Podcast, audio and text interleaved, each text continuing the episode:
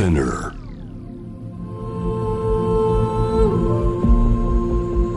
J-Wave Innovation World Ella podcast from the next Ella.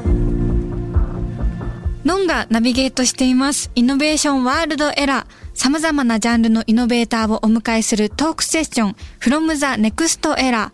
イノフェスバージョンの今回は大人計画松尾鈴木さんをお迎えしています。よろしくお願いします。久しぶりお久しぶりです。今回ありがとうございます。そうですねちゃんと喋るの初めてだろうねきっとそうですね。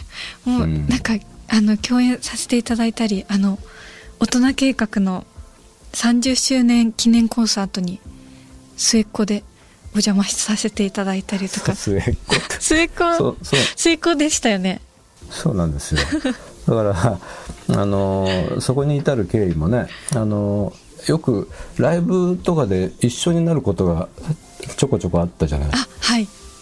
はい。ねあの、まあ、主に清水美智子さんのライブとかで 急に隣り合わせになることが多くて それでなんか喋ってるうちにあのんちゃんがそのけ結構その音楽活動を活発にやってるっていうことが分かって、はい。で僕 LINE のブログとかも読むようになったんですよえね。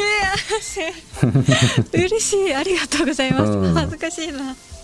うんそうだったそれであの30周年のその音楽祭みたいなことをやった時に、はい来て歌ってもらったんですよね。ありがとうございました。めっちゃ楽しかったです。一緒にこう松尾さんがと一緒にステージに立って踊りましたのんちゃんの横でめっちゃ面白かったです。すっごい楽しかったです。あれもうでも2年ぐらい前なんだよねああそっかもう2年前なんですね。こんなことになるとは本当ですね。いや本当にこという2020年の今年はあらゆる業界でパラダイムシフトが起きました。うんか昨年までは世の中が SNS や YouTube のコミュニケーションが変わっていって CD や本とかがと売れにくくなった反面逆にこう直接的な触れ合いを人々が求めてライブとか舞台だったりとかこう生のものにあの集まれる共有できるエンタメが盛り上がっていたんじゃないかなと私は捉えてたんですが松尾さんはそうなんですよね。どう、うん。いや確かにあのフェスとかのね盛り上がりがすごくて、はい僕もフェスとかに行くのはすごく楽しみであフジロックとかも何回も行ってるんですけど。そうなんですね。うん、あのロッキンオンの主催のフェスとかは出てたりもしてたし。あ、はいはい。うん、そういうのがね一斉になくなっちゃって、がっさりなんかこう空虚な感じになってるのがすごい寂しいは寂しいですよね。そうですよね。今年からだから国運の芸術監督になってさあやろうっていう第1弾第2弾第3弾、はい。どんどん潰れていって、ああそうん、その報告をここういうズームで受けるっていうね。ああなんか心が通ってない感じがしますよね。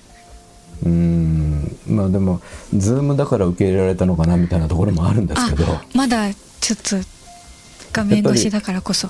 はいおのおののスタッフのねその悲痛な思いっていうのはそれぞれにあるわけで、はい。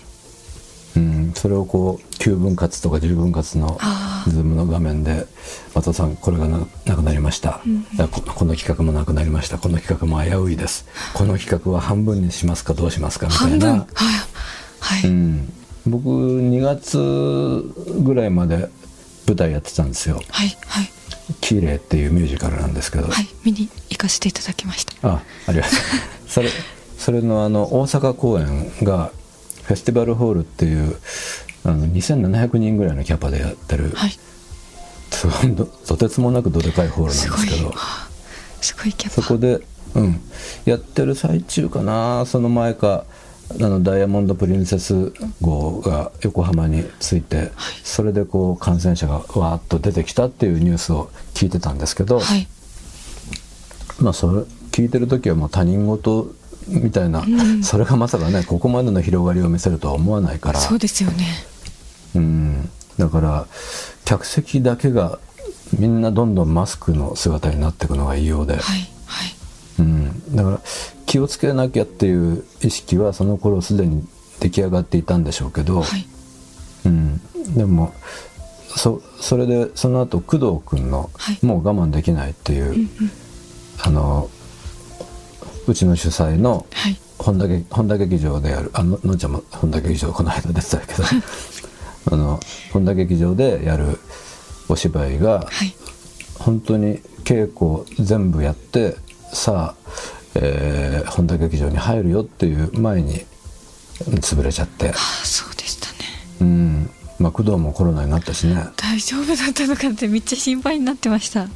どんな病気なのかっていう実態がもう全然つかめてないじゃない、はい。あの嗅覚がなくなるっていう人もいれば、うん血栓ができるっていう人もいたり、はい。国によってもねバラバラだから一番ひどい状況みたいなものに人間って合わせて考えるからさ、うん、だから恐怖でしたすごくおび怯えていたよね、はい。前はマスクしないで挨拶するやつとか失礼だなとか思ってたけど本当ですよね。それがまるで変わってしまって。うん、今は新しい人に会ってもマスクをしたまま挨拶するみたいなことになるから、はい。出会えないんですよ。ああの顔が全部出ないと出会ったことにならない感じが僕はしてて。なるほど。うん。だから出会えないまま出会って出会えないまま別れるみたいな特にスタッフさんとかあのライターさんとか、はい。編集者さんとかこの、まあ、数ヶ月でいろんな人に会いましたけど、はい。出会出会えてないんだよね。喋ってはいるんだけど。なるほど。なんかそのコロナ禍でもあの松尾さんはアクリル板を使っあの、はいはい。返したままあのアクションものやるっていうのをやられてたんですが。アクションものやるというかまあショーですね。あうん、そう。そうそう。だからシアターコクーンががっさり開いちゃったんで、うん、なんかそのげ空いた劇場をどうにかしようっていうんで、まあ、うちの社長とワウワウさんで知恵を絞ってですね、空いた劇場で何かその感染をしないまま最善の手段を持って表現をするにはどうするかみたいなことで、はい。まあ、知恵を絞ったわけですね。どどのくらいにこうなんかそういうあの今舞台をやろうっていう気持ちになられましたか？うん、その時は本当にみんながみんなやることがなくなっちゃって、はい。でもこのままだと俳優特に舞台俳優の存在って忘れられちゃうなみたいな思いがあるし、はい。まあテレビの俳優さんはね、あのズームドラマとかねあやってましたよね。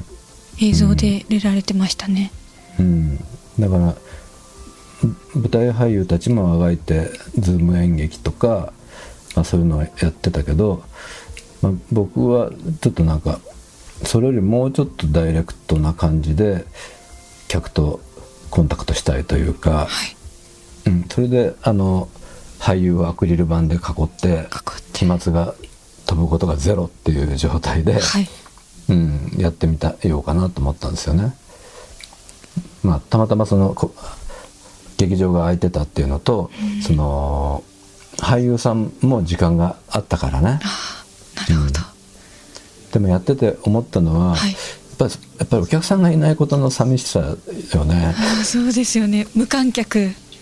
うん、なんか無観客って言われ始めた時に周りの人もみんなが無観客っていう言葉に全然慣れないって言ってて。そうですよね。僕ら実演の世界の人間なんで。観客がいいないまま演じるっていうのが稽古とどう違うんだみたいなところもあってさ、ああそうですね、あのお客さんのリアクションがあるっていうのが実演とそうでないものの最大の違いだと思うんですけど、はい。うん、あのそのまあズームだったり、まあ、普通にえ映像作品ですよね、はい。に出るのと僕らあの笑いをやってるじゃないですか。うんはい。うん、で笑い今い笑いってなんかクイズみたいなもので舞台上にこう笑いというクイズがあるとしたらそれを解いた俳優が解いた瞬間にはい。客が笑った、それが答えなんですよね、クイズの。はい。うん。だからクイズを解いた笑ったクイズを解いた笑ったみたいなことに僕たちは高揚を覚えるんですね。はい。問いかける人がいるって、うん、あの笑いとは何何だろうっていうクイズがあって、で俺らはそそこに演演技でそこに切り込むんですけど、はい。それが成功した時に客が笑うじゃないですか。あはい。うん、それをその笑いを浴びるっていうことがやっぱり市場の喜びだったりするわけですよ。はい。それがないっていうのがね、うん。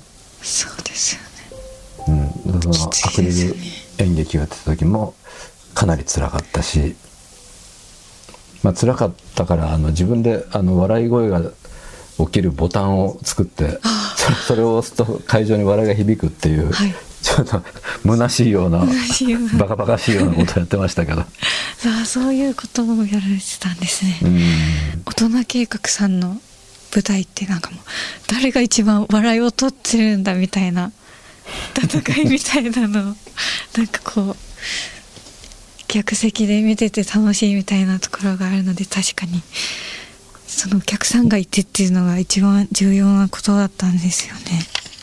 みんなあの普通の演技することに興味ないですからね そうなんですか。あの作品の主題よりその場の笑いを取りに行きたい人たちばっかりなんで そうなんだ。うん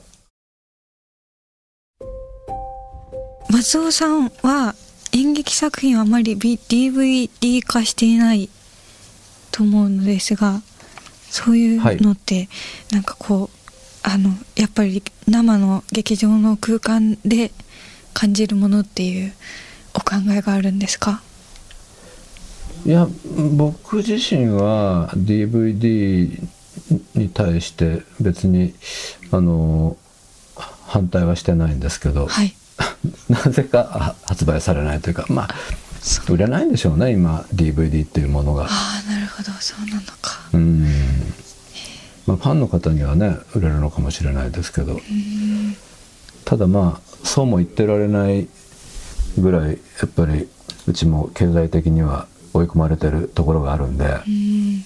まあ、ワーワーさんの方でねはい。過去過去映像をあ。もうバンバン今出してて。はいだからもう20年以上前の作品とかもこれから放映されることになるんで。ああめちゃめちゃ貴重ですよね。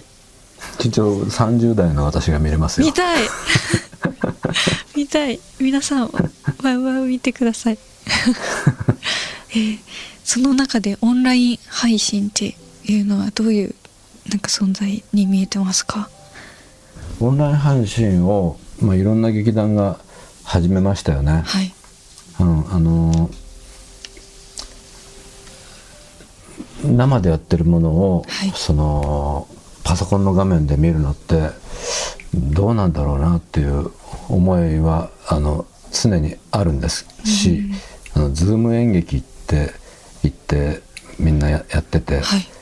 でそれはあの各々のパソコンの前で芝居をして、はい。多分、まあ、ズームを使って会話をするみたいなことをやったりもしてて。まあ面白いんですけど、はい。でもこれは一時しのぎだなっていう感は否めないというか。そうですよね。今までみたい景はもう自分の家でしかありえないわけだし、うん。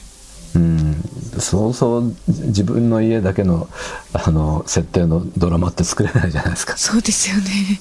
うん、だから一時的にねその俳優さんのプライベートなあの空間が見れるっていう面白さはあ。るとは思うんですけど、はい。長くは続かないことだなと思ってますね。そうですね。ただあの次にやるミュージカルも、はい。まあ、あの配信はやるんです。あはいはい。うん。配信とともに。はい。あのー100%の客席でチケットを売るんですけど、はいまだあのーその病気に対するお客さんのその価値観というか概念というか、はい。怖がり方のレベル、はい。うん、のんちゃんどれぐらい怖がってます？私はもう ?100% だったら行きます。うーん。ああちょっとこんなこと言ったらあれですけどなんか自分がなっちゃったらいろいろ出れなくなっちゃうしなみたいなことは考えてすごく気をつけてますね。そうだよね。だから100%っていうものに対する恐怖感っていうのはやっぱりある人はあるんですよ、うんだから、じえっと、9月19日かなぐらいから100%売っていいっていう話にはなってるんだけど、はい。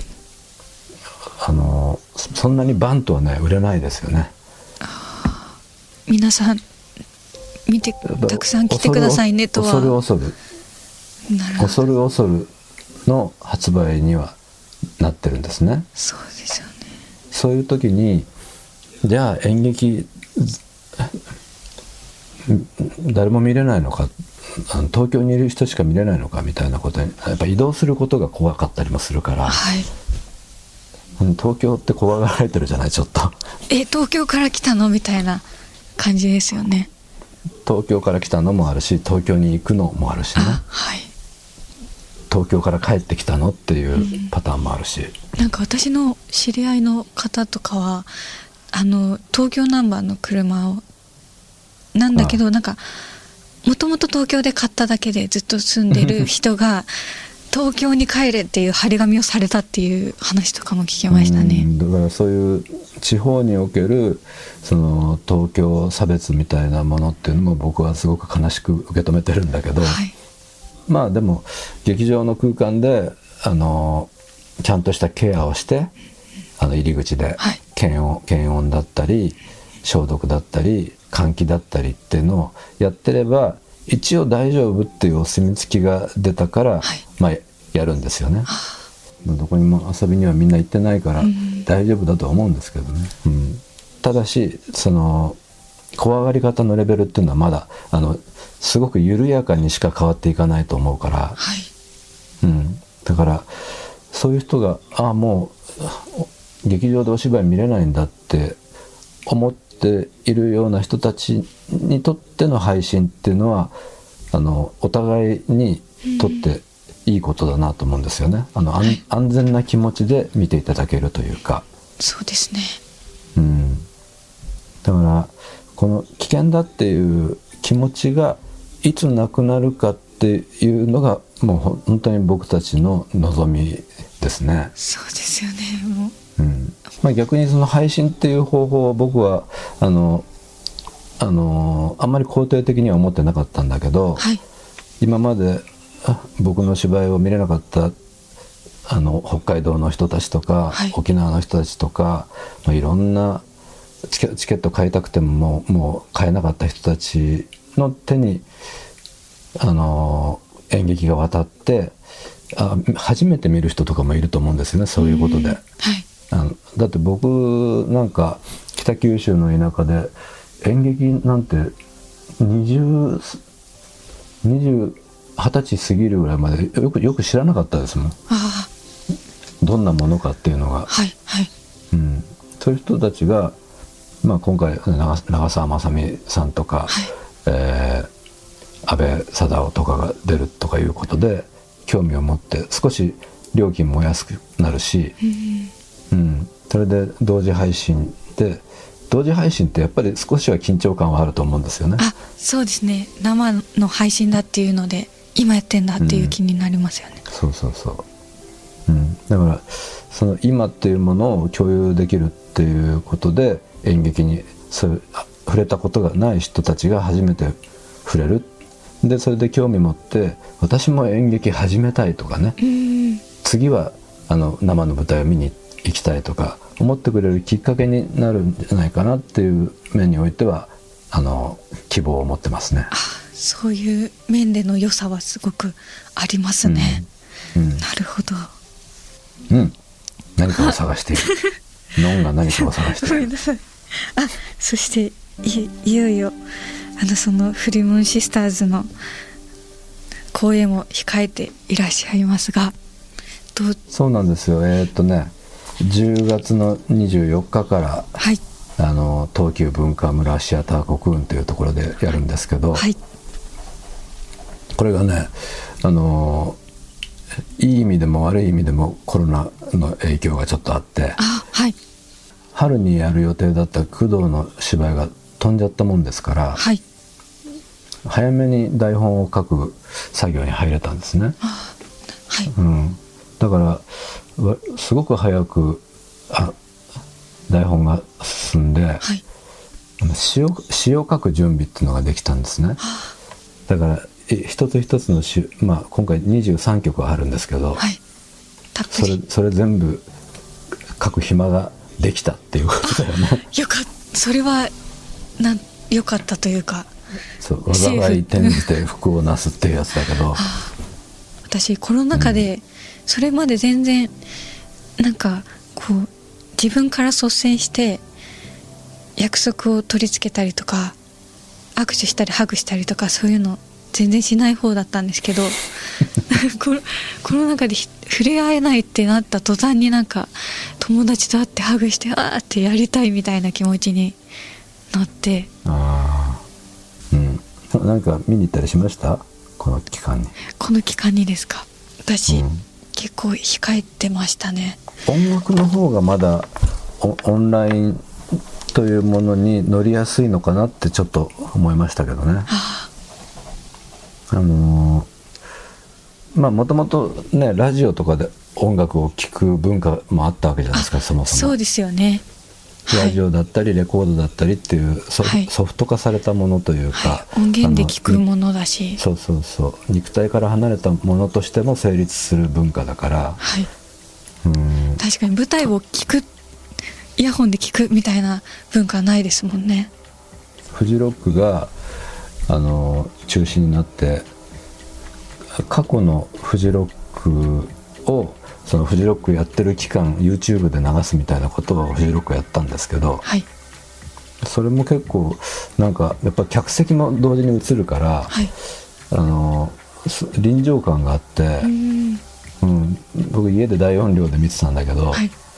うん、そんその中で唯一あのサンボマスターっているじゃない。はいサンボマスターがフジロックにいる体ではい。生演奏っていうのをやったんですよね、うーんうん、それがすごく良くてね、うん、お客さんがいる体でわーって喋ってるんですけど、はい。うん、なんかちょっと逆に感動したりして、うん、なるほど。音の力っていいですね、うん。素敵。うん。俺たちはやっぱり目の前にいてなんぼの人たちだからね。難しいですね。そうですよね。これからこうどうなっていったらいいなみたいな。なんかこううーんと思いみたいなのとかってありますか？いやもうそれは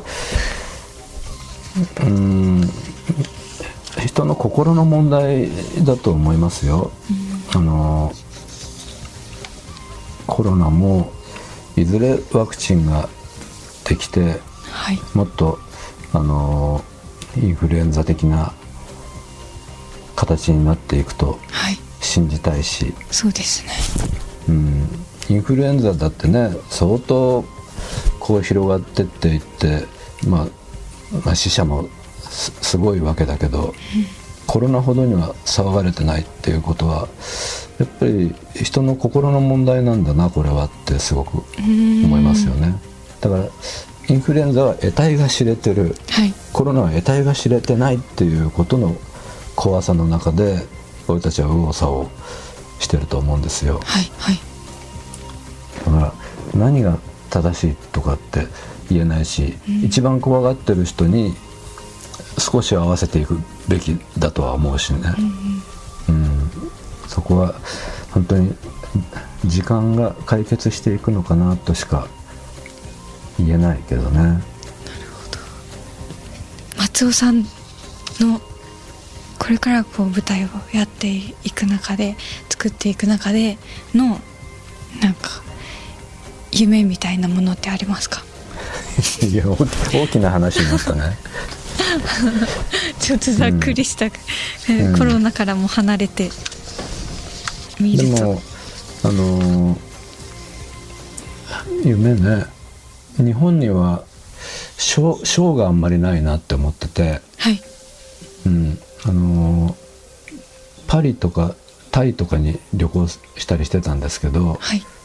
そういうとこに行くとこうキャバレーショーみたいなはい。すごい大規模なショーショービジネスがあってはい。うん。そういうことが東京でできたらいいなって思っていろいろ準備してて、うん、シアターコクーンでですか？そうそう。あ。のーのんちゃんも出てもらった30歳のあのコンスコンサートをもうちょっとグレードアップさせたような、ああ絶対楽しい。うん、はい。そういうなんかあのー渋谷に来たらハイになれる場所があるみたいな、うん、そういうことやりたいなとも思ってるけど。面白そう。あのうんあのはや早くだからな生の人たちのところに人が集まれる状況にねあの両手話の気持ちで。はい。うん。なってほしいですよね。うん。そういう世の中になってほしい、その中でフリムーンシスターズはそのコロナ禍のなんか気持ちなども影響を受けているというおっしゃってましたがどんな思いが込められた舞台になっていますか？なんか自分の中でこうやっぱり自自由でなくなることに対する葛藤みたいなのがもともとあって、はい。まあ、それはそのコロナ禍によってもっと強まったんですけど、んうん。台本書いてる途中で。はい。うん、だからその劇場が閉鎖されていくっていうこともそうなんですけどはい。そういうなんかこう見えない見えない敵じゃないですか、そうですね。うん、そのそういう見えない敵とあの戦っていくみたいなお話ですよね。それをまあ歌と踊りで楽しく感じていただけたらなというような思いで作ってます。落ち目の大女優と、はい。その親友のオカマとはいその大女女大女優の唯一のファンのコンビニの店員の長澤まさみっていおう、ー。うん、そのその3人が出会って、はい。うん、その長澤さんっていうのが沖縄の生まれっていう設定ではい。沖縄ってあのユタっていう霊能力者がいるんですけど、うん、その霊能力者っていうのはその祖祖先の力を借りてあの予言をしたりとかはい。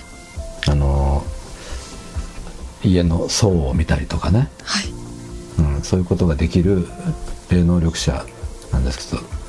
まあそのその祖先の呪縛に苦しんでるみたいな逆にね、うん、そういう子があのその割と自由にしてる秋山夏子あ安倍貞夫と出会出会うことによってその祖先の呪縛から逃れるみたいな。まあちょっとねか言葉で喋るとすごい観念的な感じになっちゃうんだけど、それをまあこう歌とかねはい。ダンスとかで楽しく見せられたらいいなと思ってます。すごく面白そうです、すごく面白いです。うん。そうなんだ。うわ楽しみだな。それでは大人計画松尾鈴木さんをお迎えして表現のイノベーションを考えてみました。松尾さんあありりがとうございました。